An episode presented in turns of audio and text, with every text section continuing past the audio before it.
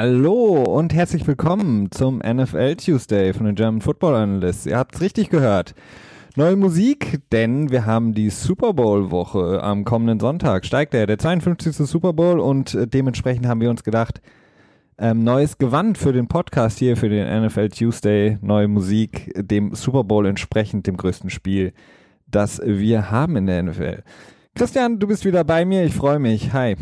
Ja, hi Felix, hallo liebe Zuhörer. Und direkt von mir schon mal vorweg, äh, wir haben jetzt äh, so eine kleine Insider-Referenz, die ich hier anbringen möchte. Wir haben jetzt 2000 Follower, 2K Followers, das ist natürlich erstmal sehr geil, vielen Dank dafür.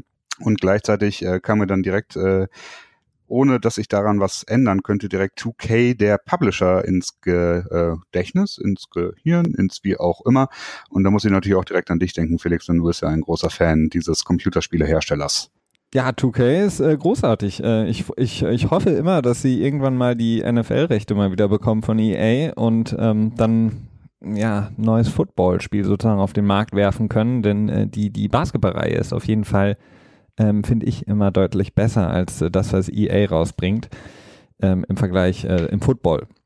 Ja, ähm, das, ah. das, ist unrecht. Das ist ja auch immer so ein bisschen mit FIFA. Da gab es ja auch Play Pro Evolution Soccer, glaube ich, ne? Und äh, FIFA und PES fand ich damals eigentlich auch immer besser als FIFA.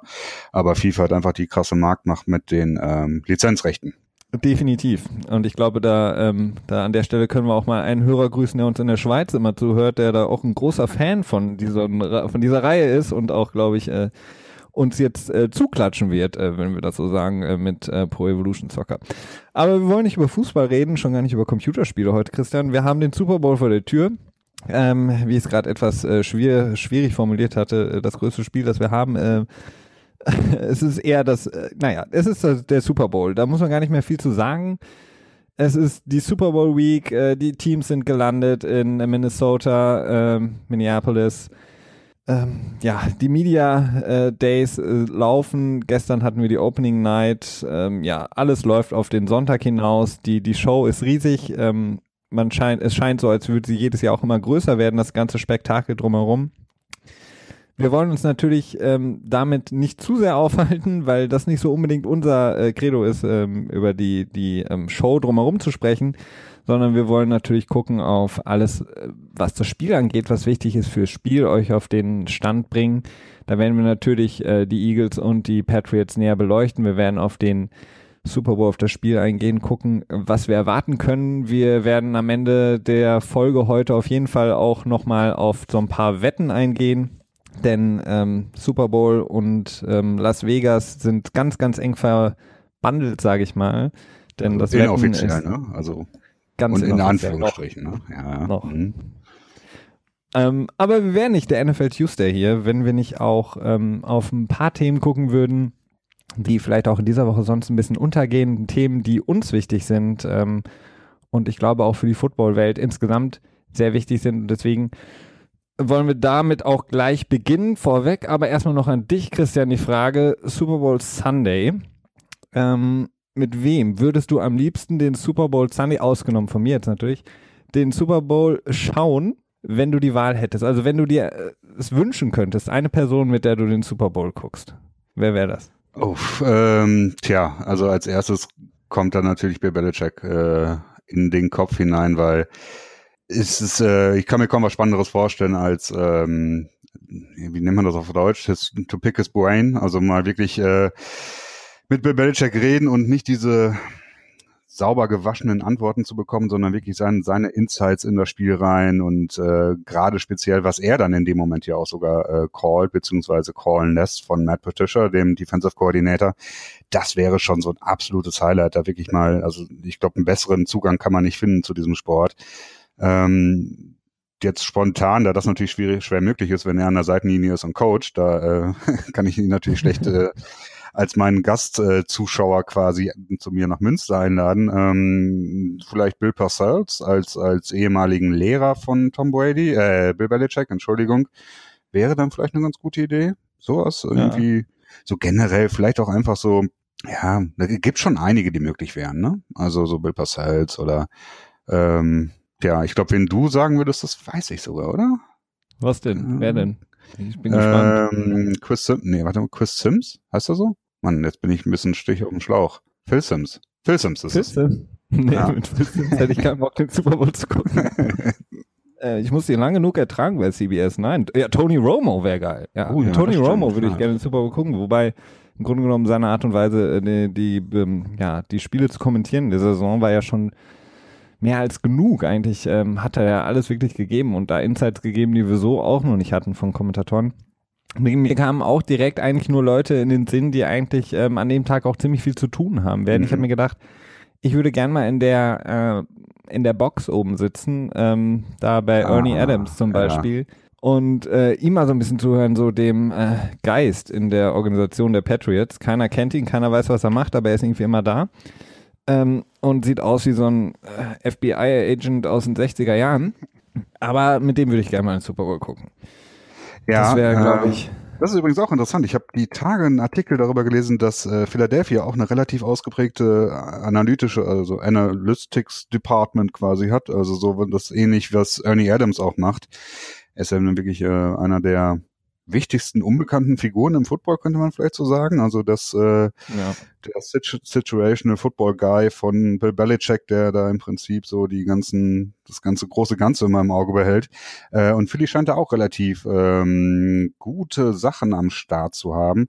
Ähm, das wäre natürlich sowas, ja, es ist sehr interessant mit solchen Leuten dann natürlich da zusammen zu sein. Also man kann unheimlich viel lernen und ich glaube, dass es auch insgesamt ein viel, viel interessanteres äh, Spielerlebnis dadurch dann natürlich wird. Ja, definitiv. Und sonst, meine zweite Wahl wäre auf jeden Fall Papa Johns ähm, mit seiner ganzen Entourage. Das wäre auf jeden Fall eine gute Party. Weil er Aber, aber weil gespielt Manning dabei ist, oder? Klar, mit Manning, logisch. Ja. Ja. Und dann kommt JJ Watt auch noch kurz vorbei und äh, alle. Ähm, lass uns äh, über ein paar wichtige Themen sprechen. Ich hatte es gerade angesprochen. Sachen, die ähm, wir auf jeden Fall noch mitgeben wollen, die uns wichtig sind, worüber wir sprechen wollen. Fangen wir an ähm, mit einem Team, das gar nicht in der NFL spielt, aber ähm, so ein bisschen den Schatten wirft schon auf die NFL, denn die Cleveland Indians haben bekannt gegeben, dass sie ihr Logo für alle, die ähm, nicht wissen, wie es aussieht, ähm, googelt es einfach mal. Cleveland Indians ist ein Baseballteam.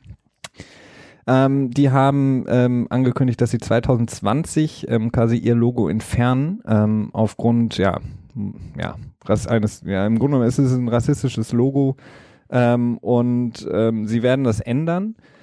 Den Namen, da habe ich jetzt noch nicht zugehört, ob das auch der Fall sein wird, aber es wirft natürlich, was ich gerade sagte, schon einen Schatten auf die Washington Redskins, ähm, denn sie sind eigentlich auch schon lange überfällig, ähm, sowohl ihr Logo als auch ihren Namen zu ändern, ne?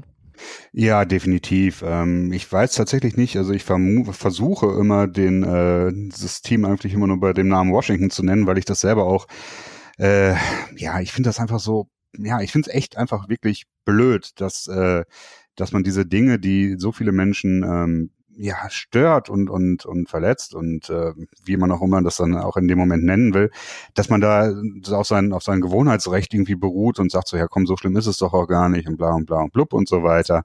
Und ähm, ich will das einfach nicht irgendwie großartig unterstützen. Und ähm, gegen das Team selber habe ich nichts. Ich mag es eigentlich sogar insgesamt relativ gerne. Äh, aber mich stört das halt, dass, dass man, wenn es da so eine Kontroverse drum gibt, dass man dann da auch für mich einfach mal guckt, was man daran machen kann. Ja, definitiv. Also die, ähm, die Argumente, die, die ähm, ja dann auch von den Besitzern oder dem Besitzer der von Washington immer wieder angeführt werden, äh, der die Marketingschäden etc. pp. Das sind für mich auch relativ haltlose Argumente. Also das ist, weiß ich nicht, längst überfällig, überfällig und es gibt auch in, in der NHL, im Eishockey gibt es auch noch ein Team. Ähm, ich finde, diese Teams müssten wirklich ähm, und allen voran eben Washington sich wirklich mal Gedanken machen, ähm, das zu ändern, weil ich kann mir nicht vorstellen, dass es irgendwelche Einbußen bedeuten würde oder irgendwelche Fans, äh, naja. Tja, das sind dann, das sind dann die, die Fans, die dann sowieso zur XFL übergehen werden demnächst, ne? Ja, guter Übergang, Christian. XFL, das nächste Thema. Ähm, und zwar für alle, die es nicht mitbekommen haben oder die es auch noch nicht kennen. Es gab äh, Anfang der 2000er, 2000, 2001 äh, den Vorstoß ähm, des ähm, Besitzers der, wie nennt man es in Deutschland, äh, Wrestling, der professionellen Wrestling. WWE, also WWE oder WWE, ich weiß es nicht genau. Ja, also der, der Besitzer der professionellen Wrestling-Liga und der ähm, damalige Sportchef von NBC hatten sich zusammengeschlossen und haben eine Konkurrenzliga gebildet zur NFL und dies war die XFL. Ähm, die XFL sollte quasi in der Zeit, in der kein ähm, American Football in der NFL läuft, sprich in der Offseason, die Fans nicht nur, ja, weiterhin unterhalten, sondern auch, wenn möglich, die Fans abgrasen von der NFL. Idee war quasi mit markanten Sprüchen, mit markanten Stars aus dem Wrestling wie Dwayne The Rock Johnson etc. das Ganze anzuheizen. Ähm, die Regeln, die in der NFL dafür sorgen, dass Spieler geschützt werden vor Verletzungen, wurden da natürlich alle über Bord geschmissen. Ähm, es war darauf ausgelegt, dass sich Spieler verletzen und auch wirklich ähm, ja, harte Zusammenstöße waren gefordert und gewünscht. Ja, und, ausgelegt ist äh, vielleicht ein Tacken viel, aber sagen wir mal so, es wurde auf jeden Fall ähm, so ein bisschen härter gemacht, würde ich mal sagen, oder? Ja, definitiv wurde es härter gemacht. Also die, die, also allein schon der, der, da gab es keinen Cointoss, der quasi entschieden hat, welches Team ähm, beginnen darf, äh, sondern der Ball wurde irgendwie ähm, vor zwei Spieler in einer Entfernung von zehn Yards, glaube ich, aufgestellt, äh, hingelegt und dann auf den Pfiff mussten beide Spieler losrennen und wer zuerst am Ball war, ähm, dessen Team hatte quasi dann das ähm, ja, okay. mit dem ersten Ballbesitz zu starten, was natürlich schon in der ersten Kollision endet. Also ja, okay. ähm, und äh, dann ging es eben weiter und äh, die, die Verletzung war da so ein bisschen vorprogrammiert. Es gab auch incentivierte Gehälter, wenn man so will, also ähm, Gehälter, die sich nach dem nach der Leistung der Spieler gerichtet hat und auch das fördert natürlich ähm, einen härteren, deutlich härteren Einsatz. Also da gab es noch ein paar viele schwierige Punkte, muss ich sagen. Und ja. Ähm, ja. Aber tendenziell kann man sagen, die XFL ist jetzt, glaube ich, wird, äh, naja, ich kann mir schwer vorstellen, dass es eine tatsächliche Konkurrenz wird zur NFL. Äh, vor allen Dingen ja, also so in einigen Märkten, ne? also so ein bisschen, das geht sehr darauf, dass die, dass die Spieler keine, keine ähm, kriminellen Vergangenheiten haben dürfen und dass sie äh, vor allen Dingen auch bei der Nationalhymne zu stehen haben. Also das ist auch so ein ganz wichtiger Punkt, der äh, unterstrichen wurde. Also so ein bisschen diese Fans, die sich jetzt über die ähm, sozialen Bewegungen innerhalb der NFL so unglaublich aufregen, die versucht die XFL jetzt natürlich einzufangen. Aber tendenziell kann ich mir schwer vorstellen, dass das wirklich ein erfolgreiches Produkt wird, weil man ja jetzt schon innerhalb der NFL so ein bisschen das Gefühl hat, dass so das Talent teilweise fehlt, äh, so in einigen Positionen, speziell in den Lines, ähm, dass da vom College nicht so viel nachkommt. Deswegen glaube ich nicht. Also ich glaube, dass wir uns äh, insgesamt nicht so viel mit dem Thema beschäftigen werden müssen, weil, äh, naja, dass es erfolgreich wird, ist, ähm, naja, ist, ich halte es für nicht so wahrscheinlich ich halte es auch für nicht so wahrscheinlich, ähm, worauf wir aber auf jeden Fall hinaus wollten, ist, ähm, es, es, wurde neu angekündigt. Das heißt, die XFL will eine Neuauflage starten. Sie wollen es schaffen, nochmal quasi die NFL dazu abzuholen, beziehungsweise die Fans, die unzufrieden sind mit der NFL und ähm, eine neue Liga soll demnach entstehen. Ähm, ja, sehr fragwürdiger Hintergrund, sehr fragwürdige Leute auch, die dahinter stehen, hinter der XFL und auch ein fragwürdiges Konzept. Deswegen, ähm, ja, glauben wir insgesamt, dass es nicht so von Erfolg gekrönt sein, sein wird. Ähm, ganz lustig, ich hatte mal geguckt, äh, das allererste XFL-Spiel, ich glaube 2000 oder 2001 war das, war kurz nach dem Super Bowl, dem damaligen, und hatte ähm, über 50 Millionen Einschalt, äh, ähm, beziehungsweise Foto. Zuschauer. Ja. Mhm. Und, und schon die Woche und ja, die Woche zwei war dann schon irgendwie, ich weiß nicht, nur noch 15 Prozent oder so davon. Also dann ist es wirklich runtergedroppt. Genau. Ähm, wenn wir bei, bei Show sind oder bei ähm, ja, Unterhaltung, ähm, können wir auch noch auf zwei Sachen hinweisen. Und zwar ähm, läuft momentan bei Facebook Watch ähm, die Tom Brady Tom vs. Time, ja, wie, wie soll man es nennen? Ähm, Infomercial hast du es genannt. Ne? ja, das war immer so ein bisschen ähm, ja, böswillig. Ne? Ähm, es ist schon interessanter als so ein Infomercial, wenn ich da äh, an meine Jugend erinnere, mich zurückerinnere und dann diesen Nicer Dicer oder wie auch immer die Teile hießen, äh, mich an, die Werbespots zurückerinnere. Also da ist Tom vs. Time natürlich schon deutlich interessanter. Ähm, es sind äh, bis jetzt drei Folgen raus, äh, deswegen nehmen wir heute auch ein bisschen später auf, weil ich die aktuellste doch noch vorher schauen wollte, wenn wir da schon heute drüber reden. Ähm, drei Folgen, jeweils, ich glaube, 15 Minuten und ähm, sie bietet doch Einblicke, die einzigartig sind. Also das hat man vorher bei Tom Brady noch nicht gesehen. Ähm, man sieht ihn wirklich viel zu Hause oder auf, sein, auf dem Practice Field, wenn er irgendwie mit, mit seinen Receiver-Dudes, äh, hauptsächlich Amendola und Edelman trainiert. Ähm, und natürlich Alex Guerrero, den, ähm, dem Mastermind hinter dem TB12-Programm und der Pliability, ähm, tja, Philosophie. Ich weiß auch nicht genau, wie man das nennen soll.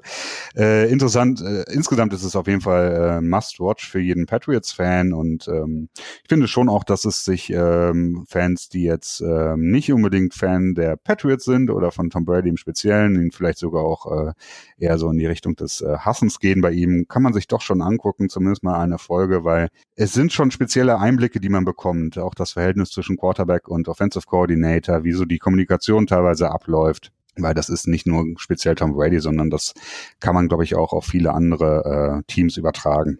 Ja, definitiv. Also für mich ist das äh, immer sehr, sehr spannend. Ich, wie gesagt, ich äh, bin noch sehr zugespalten, was die Person Tom Brady angeht, aber ähm, ich finde es immer schön, wenn man gerade von diesen absoluten Super Superstars, die ja wirklich gut darin sind, beziehungsweise viele Leute beschäftigen, sich so abzuschirmen, dass man im Grunde genommen nichts von ihnen mitbekommt, außer das, was auf dem Spielfeld passiert und das, was du vorhin so schön beschrieben hast, diese sauber gewaschenen Antworten, bekommt man da zumindest einen sehr guten Inside-Einblick mal in so einen, so einen Ablauf, so einen Tagesablauf. Ich, ich bin ein sehr großer Fan, also ich äh, verschlinge gern ähm, alle möglichen Dokus, ob das jetzt von Sports Illustrated sind, wenn die irgendwie mal einen Trainer begleiten einen Tag oder die ganzen 30 for 30 Sachen.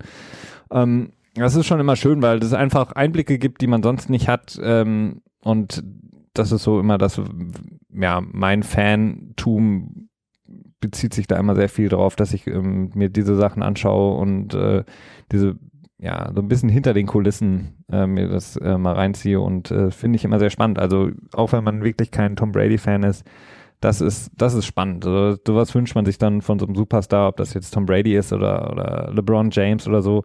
So ein Einblick ist einfach, einfach mal was ganz Besonderes, finde ich. Ja, und ähm, wenn man Lust hat, das auf dem Freitagabend zu schauen, da kam mir nämlich direkt, als ich das gesehen habe, die Idee, man kann da auch äh, durchaus mal ein Trinkspiel draus machen, wenn man, wenn man Lust darauf hat. Und zwar jedes Mal, wenn Tom Brady ähm, sich seine besondere Nahrung zubereitet oder zuführt, könnte man zum Beispiel sagen, okay, man trinkt ein äh, kleines äh, Schnäppchen, ein Schnäpschen oder ein Schluck Bier oder je nachdem, was man da gerade vorhat. Ja, es ist wirklich eklig, was der sich da immer reinzieht. Aber naja, okay. Das ist. Ja, äh, auch eklig weiß ich nicht. Also das ist so. Das sieht ähm, auf jeden ähm, Fall so aus, ja. Das war, was hatte da? Ich glaube, sein Go-To-Drink war bis jetzt war so so ein Blaubeer-Smoothie mit wahrscheinlich Chiasamen drin oder so. Ähm, alles immer in so einem schönen Glas. Also das, ähm, ja, also das TB12. Hat bestimmt Alex Guerrero vorher in so einer Tonne barfuß ähm, auseinandergepatcht oder so. Ja, sowas in der Art wird es wahrscheinlich gewesen sein. Nee, ich fand das ganz lustig. Ich habe ähm, die, die zweite Folge ist, glaube ich, am Freitag, Samstag rausgekommen und am Sonntag habe ich dann bei Twitter irgendwie unheimlich viele Bilder gesehen von von äh, Patriots-Fans, die dann irgendwie sich gefilmt haben, wie sie Banane eine Banane zubereitet haben. Und zwar Tom Brady hat nämlich in der Folge den Anfang und das Ende der Banane abgenommen, quasi so abge äh, brochen. Ja, so schlechte Energie wahrscheinlich oder so. Ja, genau, das ist äh, schlechtes Karma oder was auch immer. Und äh, das ist so jetzt der neue Leitsatz für alle TB12-Anhänger, äh, die sich wie ihr Star ernähren wollen. Ähm, das ist schon sehr unterhaltsam. Ja, genu genug mit diesem äh, Kram. Äh, lass uns noch über eine Sache sprechen, die ähm, auf jeden Fall uns uns selber natürlich auch in der Offseason beschäftigen wird, aber umso mehr natürlich noch Besitzer, Liga, Spieler etc. Und zwar die häufig besprochene, häufig heiß diskutierte und beschriebene Catch Rule in der NFL. Äh, Roger Goodell, der Commissioner, hat jetzt schon mal vor dem Super Bowl verlauten lassen, dass er selber eine Lösung finden will, beziehungsweise darüber diskutiert werden muss, äh, diese Catch Rule äh, nochmal zu präzisieren, beziehungsweise vielleicht abzuändern. Äh, ich, man weiß noch nicht genau, in welche Richtung es da gehen soll. Aber ähm, klar, da kommt natürlich als allererstes der, der Catch oder No-Catch, wenn man so will, äh, von Jesse James ähm, von den ähm, Steelers, der Tight End, äh, gegen die Patriots in dem äh, Regular Season Game in den Sinn und noch einige andere, Des Bryant etc. Hast du schon nähere Infos, Christian, worum es da gehen soll oder wohin die Catch Rule sich entwickeln wird? Nee, also speziell gab's auch nichts. Also äh, Godell hat auch einfach im Prinzip nur gesagt, äh, ich bin nicht nur ein bisschen besorgt, ich bin sehr besorgt. Oder nee, ich bin besorgt, nicht nur ein bisschen besorgt, so war's. Äh, und dann so eine Plattitüde, wir haben dann mit irgendwelchen großen Leuten, Hall of Famern uns unterhalten und bla und bla und die finden es nicht gut und was, was auch immer. Ähm, tja, wo kann die Reise hingehen? Ne? Also das ist schwer zu sagen. Also äh, ich finde im Prinzip ist die Regel passabel. Ne? Also ja. man kann darüber streiten und sagen, okay, ähm, wenn ich mir jetzt so den, den, den äh, Fang von Jesse James anschaue, dann finde ich halt auch nicht unbedingt, dass es kein Catch sein sollte. Also ich finde auch, dass sowas wohl ein Catch sein sollte.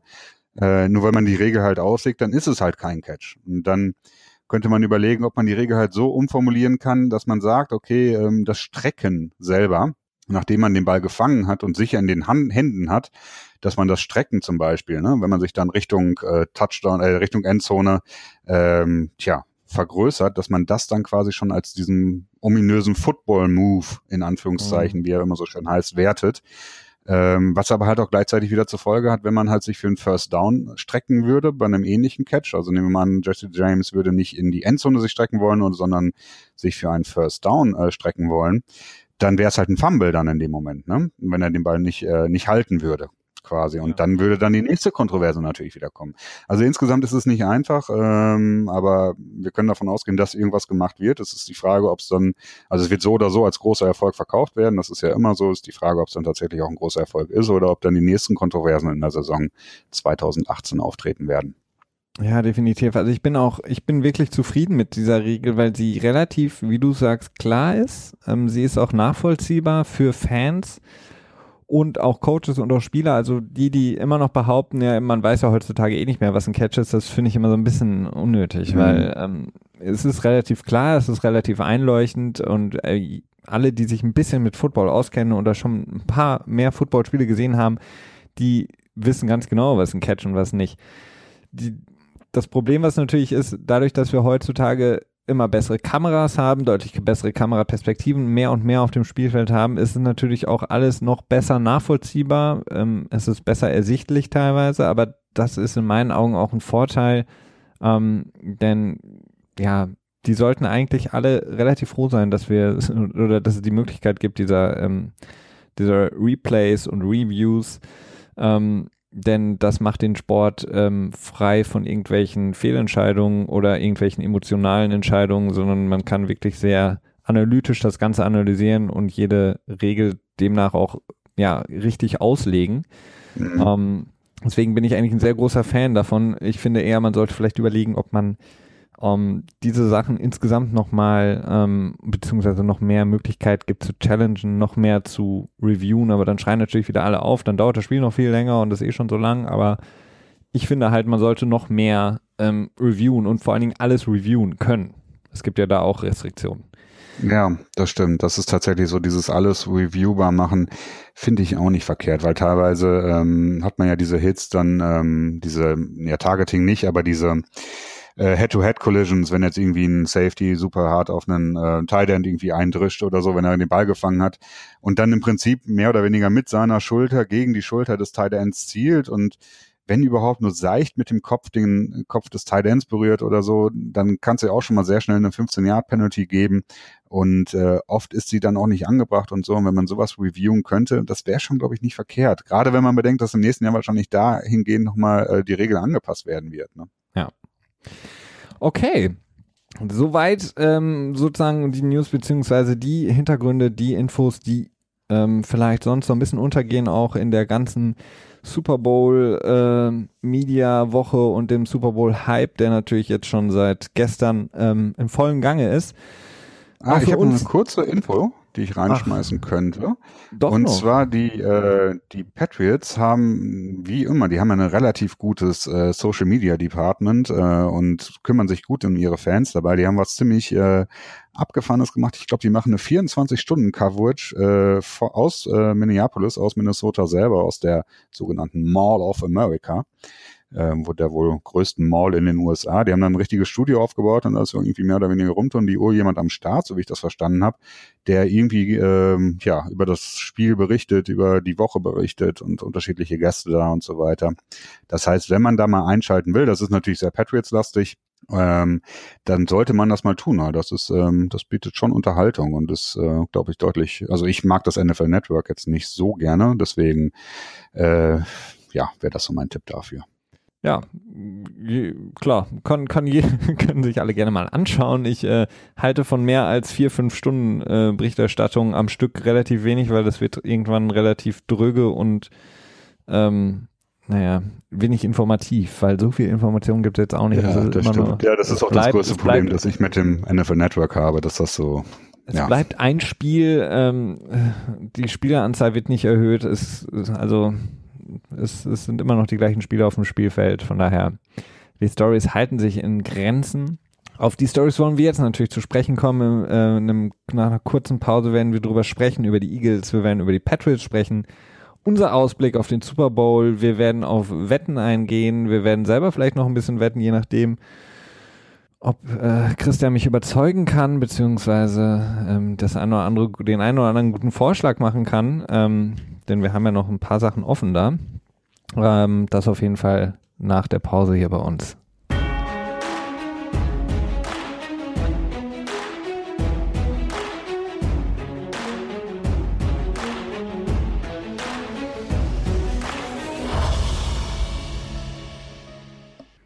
Patriots, Eagles, Super Bowl 52, Christian.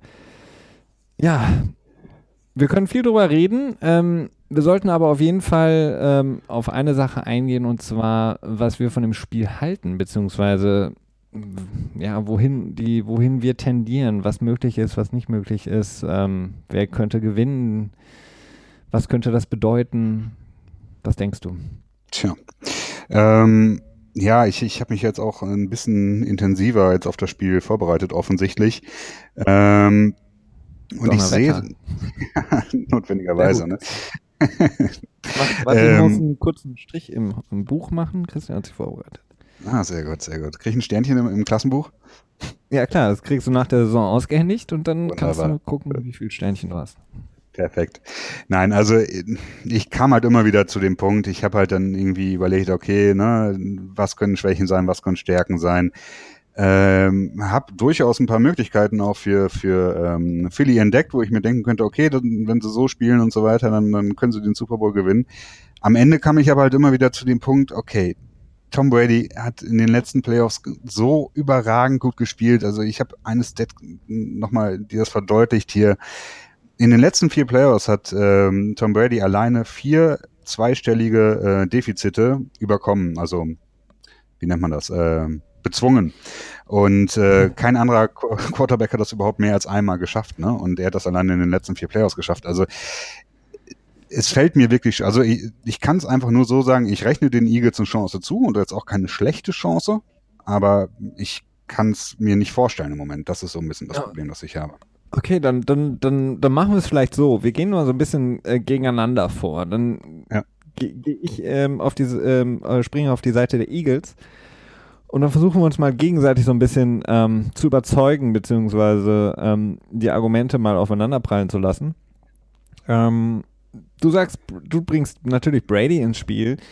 Dann bringe ich ähm, Timmy Jernigan ins Spiel. Äh, Defensive Tackle der Eagles. Ähm, für mich äh, so ein bisschen der, dieser Unsung Hero, der X-Factor, ähm, der könnte für mich so eine ähm, Rolle einnehmen wie im letzten Jahr Grady Jarrett von den Falcons, der ja, ähm, ja die Patriots ja, über drei Quarter oder ja dreieinhalb Quarter im Grunde genommen ähm, ja, das Leben zur Hölle gemacht hat und wirklich die Patriots da wirklich unter sehr hohen Druck gesetzt hat. Ähm, und Timmy Jernigan, ähm, der ja noch bei den Ravens war, als die Patriots ihn, glaube ich, zum, glaube ich, das letzte Mal gegen ihn gespielt haben, genau, das war, müsste 2014 sein, in diesem Mhm. ja, wirklich aufregenden AFC, ähm, ich weiß gar nicht, war das ein Divisional Game? Ja, ich glaube schon.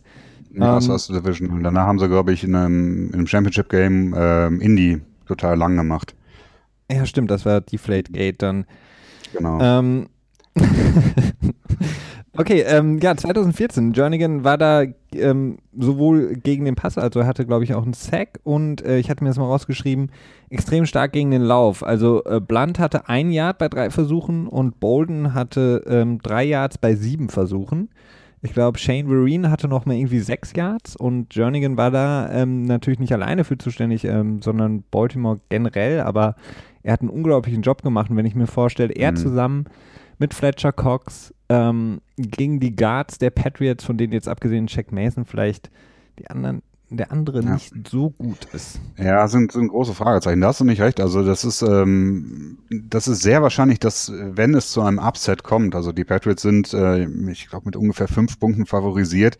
Das ist schon ein, ähm, ja, keine klare Favorisierung, aber schon eine deutlich hehre Favorisierung. Also wenn es dann zu einem Upset kommt und die Eagles gewinnen würden, dann wird es mit Sicherheit an, äh, an dem Kampf in den Gräben liegen, wie es so schön heißt, Battles in the Trenches, äh, O-Line und D-Line, wo die ähm, Eagles äh, ziemlich deutlich äh, eine deutlich besseren äh, Einheit aufs Feld schicken können. Ähm, ja, gerade der, der Pass Rush in der Mitte, das ist, das ist natürlich auch sowas, womit man Tom Brady bekommen kann, weil Brady kommt mit Rush über außen relativ gut klar. Er braucht halt dann immer so, dann, dann steppt er halt in, die, in der Pocket hoch, quasi nach vorne. Ähm, und die Guard-Position, wie du gerade schon sagtest, Shaq Mason ist so, ist wohl einer der besten Guards in der Liga, das stimmt schon, aber Joe Tooney und ähm, David Andrews sind, naja, nicht unbedingt so konstant so dass das sicherlich ein Problem werden könnte. Ähm, aber ich, tja, ich weiß nicht. Ähm, ja, also Punkt. Es könnte durchaus ein Problem werden. Da muss ich dir recht geben. Also ja. durchaus. Und was, ähm, das wäre so mein, der, der, der zweite Spieler, den, auf den ich auf jeden Fall ein Augenmerk legen würde bei den, bei den Eagles, ist auf jeden Fall Malcolm Jenkins, der, der Safety, ehemals Corner, also ähnlich, so ein bisschen wie Devin McCordy auf der Seite von mhm. den Patriots ehemalige Cornerback, dann zur Safety-Position übergeswitcht. Ja, ist so der, ähm, der, der Spieler, den du immer im Auge behalten musst als Brady. Abgesehen jetzt ja. von dem Pass Rush, den du ähm, natürlich kontrollieren musst an der Line of Scrimmage irgendwie, ist Malcolm Jenkins immer der, der, auf den du aufpassen musst, weil er eben ganz besonderer Safety ist, der ganz, ganz viel ähm, vorne auch in der Box spielt, gegen den Lauf sehr viel spielt, mhm. Tight End sehr, sehr, sehr, sehr, Versiert? Nee, versatile, wie wird das auf Deutsch heißen? Äh, Vari nee. Variant versiert? vielleicht. Versiert? Variant. Ja, versiert, weiß ich. Ja, auf jeden Fall sehr ähm, abwechslungsfähig. Voll gut ja, ist ja auf jeden Fall. Ja, das, das stimmt. Ja, das kann man so unterschreiben. Ähm, ja, aber da ist dann zum Beispiel der Punkt, wo ich dann wieder den Patriots doch die ähm, äh, den Vorteil zugestehen würde, wenn ähm, also das, das Backfield von, von Philly ist äh, meines Erachtens, es ist kein schlechtes Backfield, das ist auf gar keinen Fall. Also ich glaube, es sind irgendwie Top Ten abgeschlossen in, in der Passverteidigung. Ähm, aber sie sind nicht so gut wie Jacksonville in der letzten Woche und ähm, äh, beziehungsweise in der vorletzten Woche, ja, je nachdem, wie man dann halt rechnet, also im letzten Spiel. Ähm, und ich glaube, dass, dass das für die Patriots ähm, ich, ich finde, es ist einfach zu viel. Also du hast, äh, du hast Cooks, mit dem du ja, den musst du speziell bearbeiten, sag ich mal. Der hat halt einfach den, die, die tiefe Geschwindigkeit. Und äh, Philly spielt ja ganz gerne Cover 3 auch mal, dass du da, ja, ich weiß nicht, das wird schwierig. Und dann mit, mit äh, Amendola, wenn er richtig äh, am Start ist. Und der hat ja wirklich in den Playoffs verdammt gut ge, gearbeitet und äh, natürlich Gronk, das Matchup ist immer sehr schwer. Also ich weiß nicht, wie das, wie die ähm, Eagles auf Gronk reagieren werden, ob sie vielleicht sogar tatsächlich einen Corner auf ihn abstellen oder halt das klassische Doppeln mit Linebacker und äh, Safety ihn dann quasi in die Zange nehmen. Äh, da muss ich sagen, da sehe ich schon den Vorteil bei den äh, bei den Patriots. Ja, gut möglich. Also da, da weiß ich halt nicht. Also Malcolm Jenkins ist für mich derjenige, der Gronk ähm, ich weiß nicht, das, ist immer schwierig. Gibt es jemanden überhaupt, der Gronk 1 zu 1 decken kann? Aber Malcolm Jenkins ist auf jeden Fall ein Safety, der ähm, so viel auch gerade in den äh, beispielsweise Dime- und Nickel-Packages ähm, von den Eagles ähm, als Safety dann auf einmal ähm, die, die Nickel-Corner-Variante spielt oder ähm, ähm, den Thailand dann deckt in der Dime- Aufstellung, also der ist so variabel und die, die, die Zahlen, ich habe es noch rausgesucht, 31,8 Yards haben sie im Schnitt gegen die, ich habe mal geguckt, gegen die besten Titans, gegen die sie gespielt haben in der kompletten Saison. Also sozusagen die Number One Titans aller Teams, gegen die sie gespielt haben, haben 31,8 Yards im Schnitt pro Spiel ähm, bekommen. Mhm. Was ein verdammt, äh, ja, geringer Wert ist, wenn man überlegt, Gronk hat in seinen 14 Spielen, hat er ja, glaube ich, nur gemacht in dieser Saison, 77 Yards ähm, erfangen. Erfangen. Mhm. mhm. Also das ist wirklich so ein, so ein, so ein Key-Matchup. Also wer setzt sich da durch? Ist es eher Gronk, der sich durchsetzt? Oder ist es die Eagles Defense? Weil wenn sie, also wenn sie Gronk bei 30 Yards halten, dann. Ja, gut. Dann Aber das ist, äh, das, das ist schwer vorzustellen. Das ist wirklich sehr schwer vorzustellen. Ähm, wenn man überlegt, wie dominant Gronk ist und ähm, was der einfach auch für Drive, der kann ja im Prinzip in einem Drive ähm, mehr oder weniger fünf Plays, das haben wir, war das gegen, gegen Pittsburgh das Spiel? Ja. Oder, ja, oder ja. ja. genau, im letzten Drive dann quasi vier Pässe empfangen hat und zwischendurch nochmal einmal einen äh, Schlüsselblock äh, gestellt hatte. Ähm, klar, also wenn Gronk aus der, aus der Gleichung rausgenommen werden kann, dann wird es natürlich ein ganz anderes Spiel, weil ähm, speziell auch das Laufspiel wird, glaube ich, weniger im Fokus stehen für die Patriots, weil die äh, Eagles ja auch eine verdammt starke Laufdefense haben. Ne? Ja, definitiv. Also ich, ich könnte mir, ich mir auch vorstellen, dass die Patriots relativ, ähm, naja, ähm, offen, mit offenem Visier eigentlich direkt ähm, die, die Passverteidigung von Philly angreifen, weil alles andere macht für sie eigentlich auch nicht so viel Sinn. Ähm, klar musst du das irgendwie das Laufspiel mit drin behalten und musst irgendwie versuchen, die Balance zu halten, aber ich sehe eigentlich nicht das Laufspiel gegen Philly funktionieren. Ich wüsste jetzt auch nicht, wer von den Running Backs von New England ähm, gegen die Front Seven von, von Philly plus einem mhm. Malcolm Jenkins, der dann noch äh, mit an der Line auf einmal auftaucht, ähm, dass, dass das Spiel machen soll.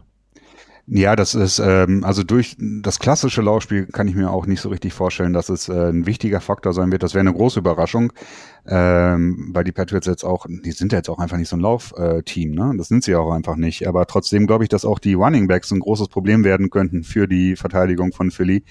Weil, ähm, ja, ne, man hat es äh, letzte Woche gesehen, wie gut ähm, Jacksonville zurechtkam mit Dion Lewis. Ne? Also man hat das irgendwie gesehen, Dion Lewis fängt jetzt irgendwie so ein Screen Pass oder so, äh, weicht dem ersten Tackler quasi aus und macht sich bereit, irgendwie nach vorne zu laufen und zack ist auf einmal schon ein Linebacker da und der denkt sich so, oh fuck, das war ja beim Verlauf der Saison nicht immer so, dass da so schnell jemand da war. Ne?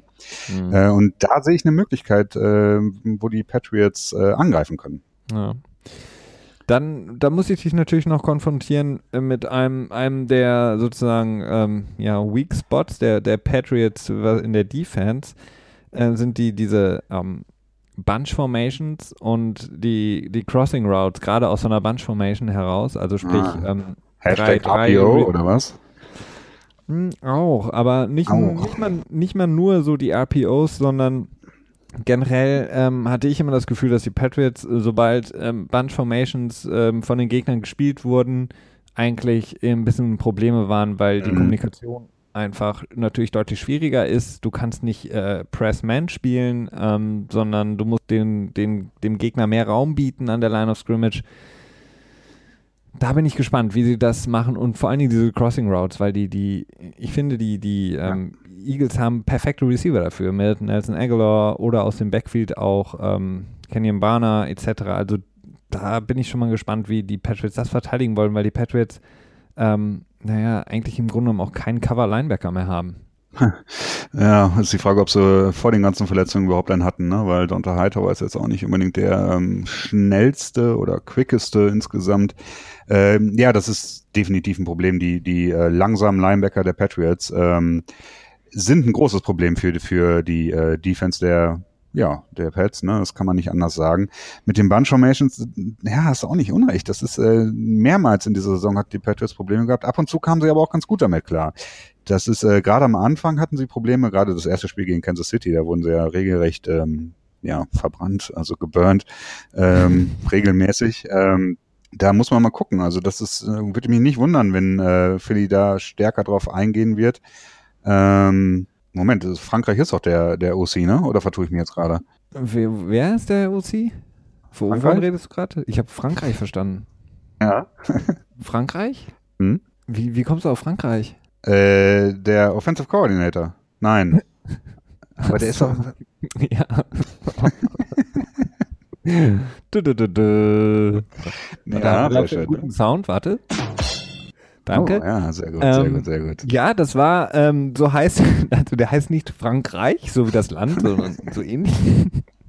ja, genau. Also generell ist, ist ähm, die, die Eagles Offense, finde ich, äh, ist halt prädestiniert genau für solche äh, Spielzüge. Und wenn du das noch kombinierst mit dieser RPO, dass du wirklich diese mhm. Bunch Formation mit drei Receivern ähm, auf der einen Seite hast, den, den, ähm, dann den Quarterback in der Shotgun mit dem Running Back, der, dann hast du quasi diesen, ja, dann, dann musst du wirklich so konzentriert sein. Ich meine, klar, Bill Belichick ist, äh, schafft es immer wieder, seine, seine Teams darauf einzustellen, aber du musst so konzentriert sein, weil du hast einerseits musst du den Lauf verteidigen, du musst einen schnellen Screen Pass verteidigen, du musst aus dieser äh, Bunch Formation heraus äh, einen Trickspielzug verteidigen können, du musst aber auch diese Crossing Routes verteidigen können und du kannst das Ganze eben im Grunde genommen aus einer eher ähm, passiven äh, äh, Verteidigungsposition heraus nur machen, weil du eben nicht ähm, so Press Coverage spielen kannst, sondern mhm. du musst eben mehr Raum geben.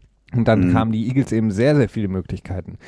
Mhm. Und ähm, was sie auch letzte Mal gegen die, die Vikings viel gemacht haben, sobald äh, äh, Nick Foles das gesehen hat, dass ähm, da im Grunde noch ein bisschen zu viel Luft war, hat er eben einfach nur ähm, sofort ähm, diese RPOs so gespielt, okay, ich ähm, switche vom Run zum ähm, Pass und ähm, einfach die äh, Slant Route auf äh, Jeffrey beispielsweise mhm. oder Aguilar oder Torrey Smith. Wir sollten vielleicht mal eben kurz erklären, RPO bedeutet One Pass Option. Äh, nicht, dass wir, wir setzen das jetzt gerade so voraus hier. Das ist, ja, hinderlich. super gut ist das, ja, auf jeden Fall. Also es ist sehr schwierig zu verteidigen. Also im Grunde genommen kann man es nur verteidigen, generell diese, diese Offense, die äh, Philadelphia spielt, kannst du irgendwo nur, nur verteidigen und das ist natürlich dann wieder prädestiniert für die Patriots. Wenn du quasi das machst, was du machen musst und ähm, quasi Do your job. ja nichts extra machst, sondern wirklich nur dabei bleibst, ähm, was du was du machen musst und nicht irgendwie was versuchst zu antizipieren, sondern wirklich mhm. ähm, ja dabei bleibst, sondern nicht irgendwie mhm. raten, was kommt jetzt, sondern wirklich darauf reagieren und das dann und dann eben gut tackeln. Anders kannst du es nicht verteidigen. Was würdest du denn tippen, wie wird denn die Coverage aussehen von den Patriots? Meinst du, dass, ähm, dass Gilmore dann alleine auf ähm, Jeffrey geschickt wird? Ähm, nee, ich glaube nicht. Also ich glaube, dass die Patriots ähm, das ist auch, auch wieder so ein Problem. Also du hast ja immer in den letzten, oder die Patriots, was können die Patriots gut? Sie können im Grunde genommen nicht viel ähm, in der Defense, aber was sie gut können, ist quasi so deine Stärke wegnehmen. Bei den Eagles mhm. ist das Problem, sie haben sehr, sehr viele Stärken, beziehungsweise es ist nicht so der eine Superstar in der Offense, sondern sie haben sehr, sehr viele Stärken. Deswegen würde ich tippen, dass sie ähm, Gilmore ähm, alleine ähm, lassen, one-on-one, wenn es geht, beispielsweise, und ähm, dann aber nicht äh, fest äh, sich festlegen, beispielsweise wie im letzten Super Bowl, dass ähm, ähm ich weiß gar nicht mehr, wer war es, äh, Butler hatte, glaube ich, immer Mohamed Sanu one-on-one oder die meiste Zeit und mhm. Julio Jones wurde dann gedoppelt quasi mit Eric Rowe und einem Safety over the top. Ich glaube, dass sie das ähnlich angehen, wobei sie dann schätze ich mal, switchen werden im Laufe des Spiels und äh, je nachdem, ich weiß nicht, also ja. Alshon Jeffrey ist für mich jetzt nicht so die, die Gefahr, dass du ihn äh, dauerhaft doppeln musst, sondern ja. dass du quasi. Ja, es ist, nicht so, ist es halt nicht so dieser Number One Elite Receiver, so ist halt der Number One Receiver von, von Philly wohl, aber ähm, ist es ist halt kein Julio Jones, ne? Nee, also ich glaube, dass ähm, Patrick Chung relativ ähm, locked in sein wird äh, auf Zach Ertz im Thailand der, der Eagles ähm, und ähm, da relativ viel alleine regeln muss, weil es eben sehr schwierig ist, ähm, Teile zu doppeln. Das machen die Patriots auch relativ ungerne. Und ähm, dann könnte ich mir vorstellen, dass äh, ja, ähm, Devin McCourty wieder relativ tief stehen wird, um einfach diese langen Bälle ähm, zu verteidigen, was die Eagles ja auch gerne spielen. Mhm. Und Gilmore ja. One-on-One -on -one spielen wird. Gegen ich glaube, das wird auch, das wird auch ein Schlüssel sein der Patriots. Ich glaube, sie werden wirklich versuchen, ähm, diese Big Playability, also diese, diese ja, Tendenz von Philly wirklich auch auf, ähm, auf große Raumgewinner äh, in einem Schlag einzugehen und sie halt zu versuchen zu verhindern und Nick Foles dann dazu zwingen, dieses Dinken Dank äh, oder ja, Dinge Dank, also dieses äh, stückchenhafte Voranschreiten, ihn quasi aufzuzwingen und ihm da quasi die Möglichkeiten für zu lassen und am Ende dann zu sagen, okay, Nick Foles, du bist Nick Foles, beweis uns, dass du der Nick Foles von letzter Woche bist und nicht der Nick Foles, der in den Spielen davor gespielt hat. Ja, oder der von 2013. Also, ja. und dann haben sie auch noch, ich, wahrscheinlich den besten Ersatz-Safety, äh, wenn man das so sagen kann, in Duron Harmon, finde ich, ähm, der quasi mhm. auch nochmal im Grunde genommen die gleiche Rolle spielen kann wie McCordy. Es kann auch sein, dass sie dann eben quasi wirklich sagen, Patrick Chung spielt im Grunde genommen die, die Nickel-Corner-Variante und ähm, spielt in der Slot oder gegen den Tight End und sie haben dann Harmon und McCordy tief mit einer quasi mhm. dann nochmal einer, ähm, so einer, ähm, ja, wenn man so will, Tampa 2, ja, tiefen Coverage. Mhm. Ja, das ist durchaus auch möglich, ja. Also ich meine, also Shang ist wirklich relativ ähm, auch ähm, ja, versatile, ne? Äh, da sind wir wieder. Ähm, also er ist ja auch der, der typische, ähm, der Strong Safety, der dann auch in der Box steht. Ähm, tja, ich weiß es nicht.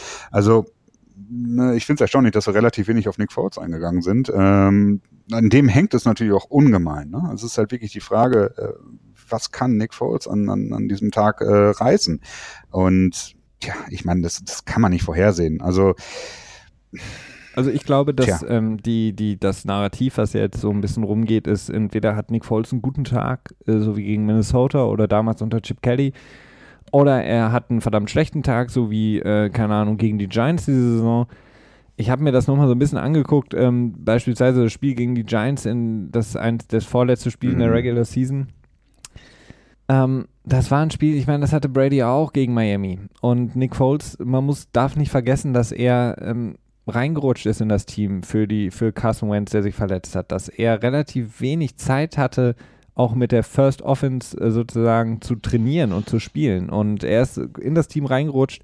Und wenn ich mir angucke, was er insgesamt, seitdem er das Team übernommen hat, für Carson Wentz abgeliefert hat, habe ich überhaupt keine Bedenken und ähm, dass er ein gutes Spiel machen wird und dass er im Super Bowl auch ein, wirklich einen guten Job machen wird. Und ich weiß auch, dass Doug Peterson, der Head Coach der Eagles, ihm auf jeden Fall absolut vertraut und ähm, nicht wie Doug Marone äh, bei Black Bortles bei Jacksonville ähm, mhm. auf Nummer sicher gehen wird, sondern er hat gegen die Eagles gezeigt, ach gegen die Vikings, sorry, gezeigt, dass er mit Nick Foles all in geht und dass er ihm absolut vertraut und ähm, ich glaube, das ist, das ist auch der Moment, in dem Nick Foles am besten spielt und ähm, von daher glaube ich, dass Nick Foles ein, ein gutes Spiel machen wird. Ob es insgesamt reicht, keine Ahnung, hängt vielleicht in meinen Augen mehr in der Defense der Eagles, aber ähm, ich glaube, dass er auf jeden Fall ein sehr gutes Spiel machen wird für, für die Quarterback-Position.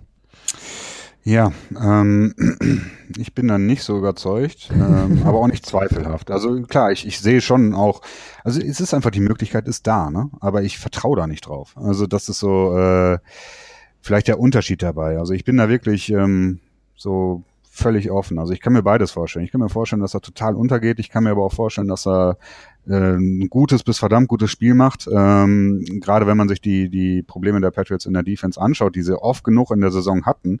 Und sie haben auch wirklich oft genug in der Saison ähm, Quarterbacks, die mittelmäßig bis schlecht sind, äh, eine Stufe oder zwei Stufen besser aussehen lassen.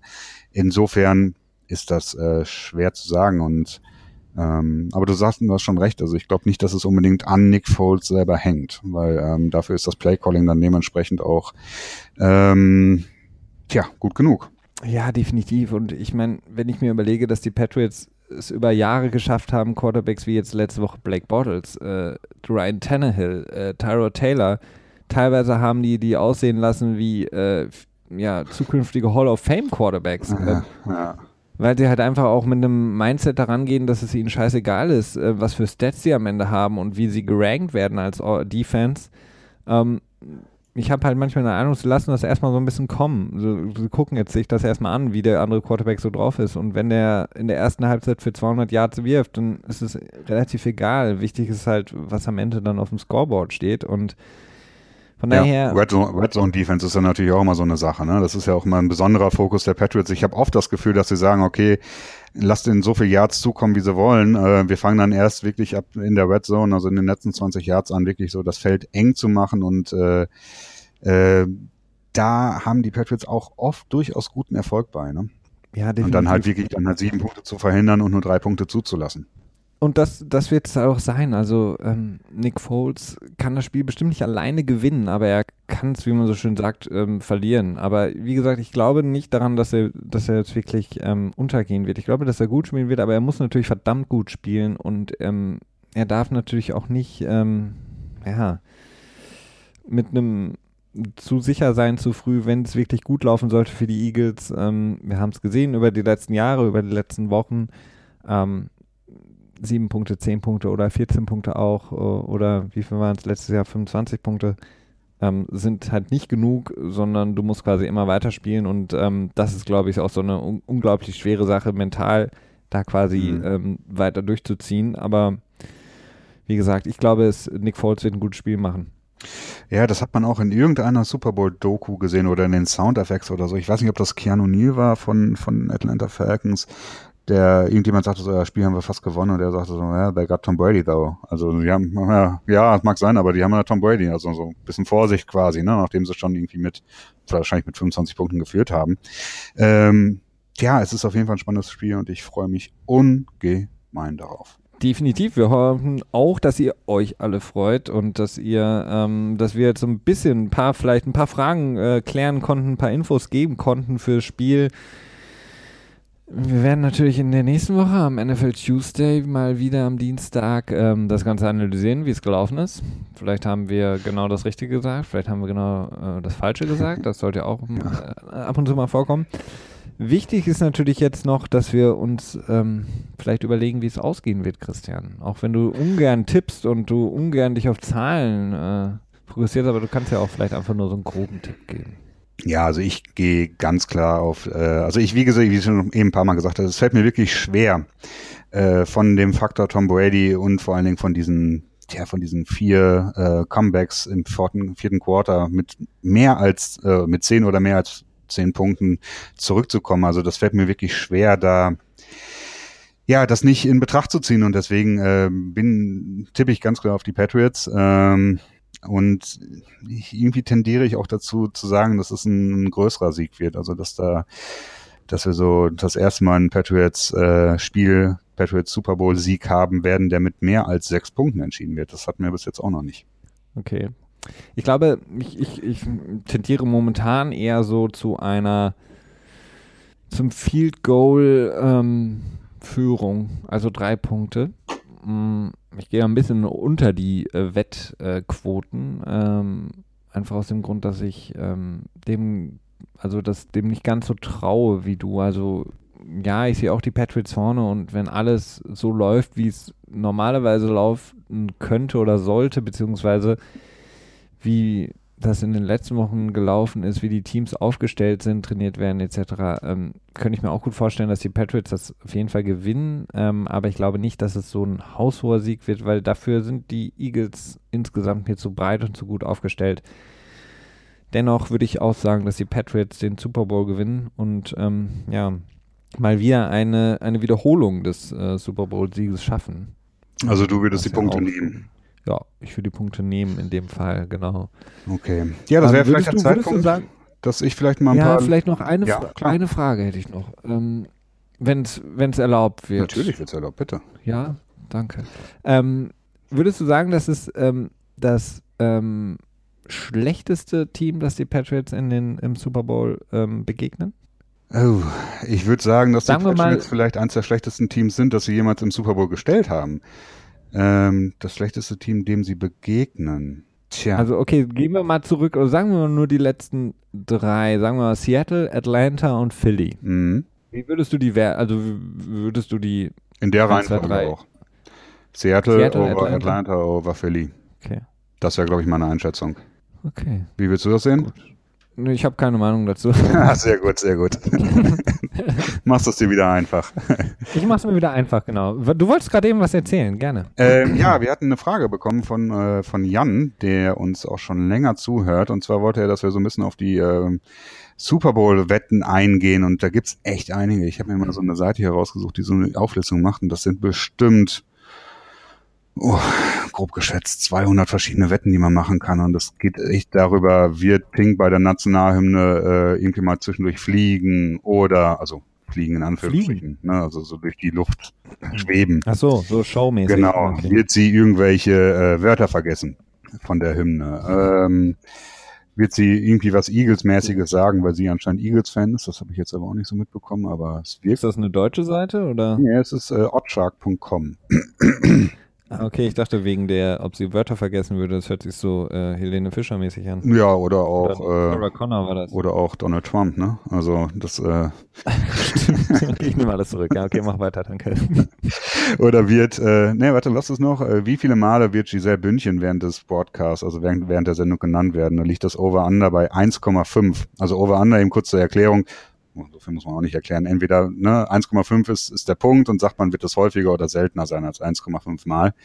Ähm, Ähm, tja, wie oft wird okay, dann, dann, Robert Kraft gezeigt dann machen wir das doch mal so. Over-Under. Mhm. Over-Under, äh, lies mir mal ein paar äh, lustige vor und ich gebe dir ein Over-Under. Okay, ähm, ja. Äh, wie oft wird Carson Wentz äh, genannt werden welch, während der Übertragung? Da liegt das Over-Under bei 3,5.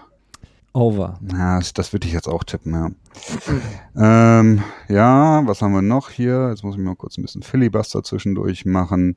Äh, wie oft wird Nipplegate genannt werden? Das ist ja das insofern interessant, weil das ja das letzte Mal als ähm, Justin Timberlake im Super Bowl performt hat, ist ja der bekannte Nipplegate passiert quasi. Äh, dementsprechend, tja, was meinst du? Ähm, was ist das Over-Under? Äh, ja, hier steht keins. Ha, passend, das mit Okay. Quote. Ähm, ich würde das jetzt mal bei 1,5 setzen. Ja, ich würde, ich würde Under sagen und äh, Mhm. vielleicht noch ein kurzer Nebensatz dazu. Ich finde es schrecklich, dieses Nipplegate. Insofern als, sorry, Janet Jackson relativ viele Probleme danach bekommen hat ähm, und Justin Timberlake äh, überhaupt keine Probleme und jetzt wieder auf dem Super Bowl. Äh, Ja, das ist schon ein vielleicht ein bisschen, anderes Thema. bisschen komisch, ne, dass äh, er da kein Problem hat und Janet Jackson. Naja, okay, das Ja. ist tatsächlich vielleicht für ein anderes Thema. Äh, was haben wir denn sonst noch? Ähm, äh, welche Farbe wird Bill Belichicks Shirt haben beim Kickoff? Blau, grau, rot oder weiß? Ähm, blau. Ja, Das Navy Blau. Blau ist tatsächlich auch das mit der schlechtesten Quote da drauf. Und dann suche ich mir noch mal eben eins raus. Ähm, lass mich mal kurz gucken. Wird Tom Brady's Jersey wieder gestohlen werden? wie, wie, äh, okay, wie, wie viel könnte ich da gewinnen, theoretisch? Also wie ist da die, äh, Ich habe da jetzt noch nicht ganz hintergeschrieben. Ich glaube Okay. 1,5, wenn er gewinnt und äh, also das 1,5-fache und das Zweifache, wenn das, äh, wenn es nicht gestohlen wird. ja, wahrscheinlich wird es wieder gestohlen, oder? Also, Ja, ich glaube. kann ich mir gut vorstellen. Ich glaube, dieses Mal ja, wenn sie da ordentlich drauf aufpassen. Das kann ich mir nicht. Also kurz zur Erklärung, letztes Jahr ist es äh, ihm gestohlen worden von einem, war das ein Mexikaner? Ich glaube, das war ein mexikanischer Journalist, der jetzt aber auch nicht irgendwie vor der Kamera stand oder geschrieben hatte. Das war so, so ein, so ein Network-Official, glaube ich, ne, der im letzten Jahr dann quasi ähm, während der ganzen Super Bowl-Feierei sich so in Richtung Kabine geschlagen hat, aber wohl auch gar nicht die richtigen Credentials, also die richtige Zulassung dafür hatte. Und dann hat das irgendwie wohl eingesackt, ne? Ja, aber äh, äh, allein schon deshalb wird es, glaube ich, so eine Oceans 11 äh, äh, Kramkiste geben, dass irgendwie irgendeine Diebesbande äh, sich was richtig Cooles überlegt, das Jersey zu stehlen, weil das ist ja dann nochmal das Zehnfache davon wert, dadurch, dass es letztes Jahr schon gestohlen wurde.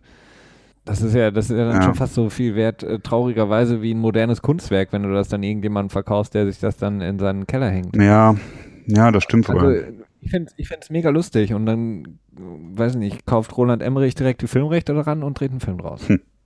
Hast auch wieder recht. Armageddon. Einen habe ich noch, einen habe ich noch. ja, Ähm, wie viele Donald Trump Tweets wird es am 4. Februar geben? Da ist das Over-Under bei 5. von ihm selber oder was? Mhm. Wie viel? Over under 5? Mhm. Ich sag under. Du sagst Under. Ähm, Mhm. ja, nee, ich glaube mehr. Ja, ich glaube, der, ja, ja, es ist, nie, er ist nicht mehr so der beste Buddy jetzt von den ganzen äh, Patriots. Ne? Ja, aber ich meine, der kann ja genug sagen, ne? Irgendwie bei der Hymne kann er dann sagen, da werden sie ja wahrscheinlich alle stehen, würde ich mir mal vorstellen, im Super Bowl, wenn jetzt wirklich der, Hm. wenn es wirklich aufs Highlight zugeht, dann wird er sagen, seht ihr jetzt, ich habe sie alle zufrieden gebracht, da könnte er einmal sagen, und dann kann er sagen, äh, bla bla bla, seht ihr, wie schlecht das Spiel ist, oder bla bla, seht ihr, wie gut das Spiel ist. Er kann irgendwie alles relativieren, was, er, was, was in seinen Kopf reinkommt. Und vielleicht gibt's noch so ein paar andere Themen. Also es sind ja nicht nur Super Bowl-related Tweets.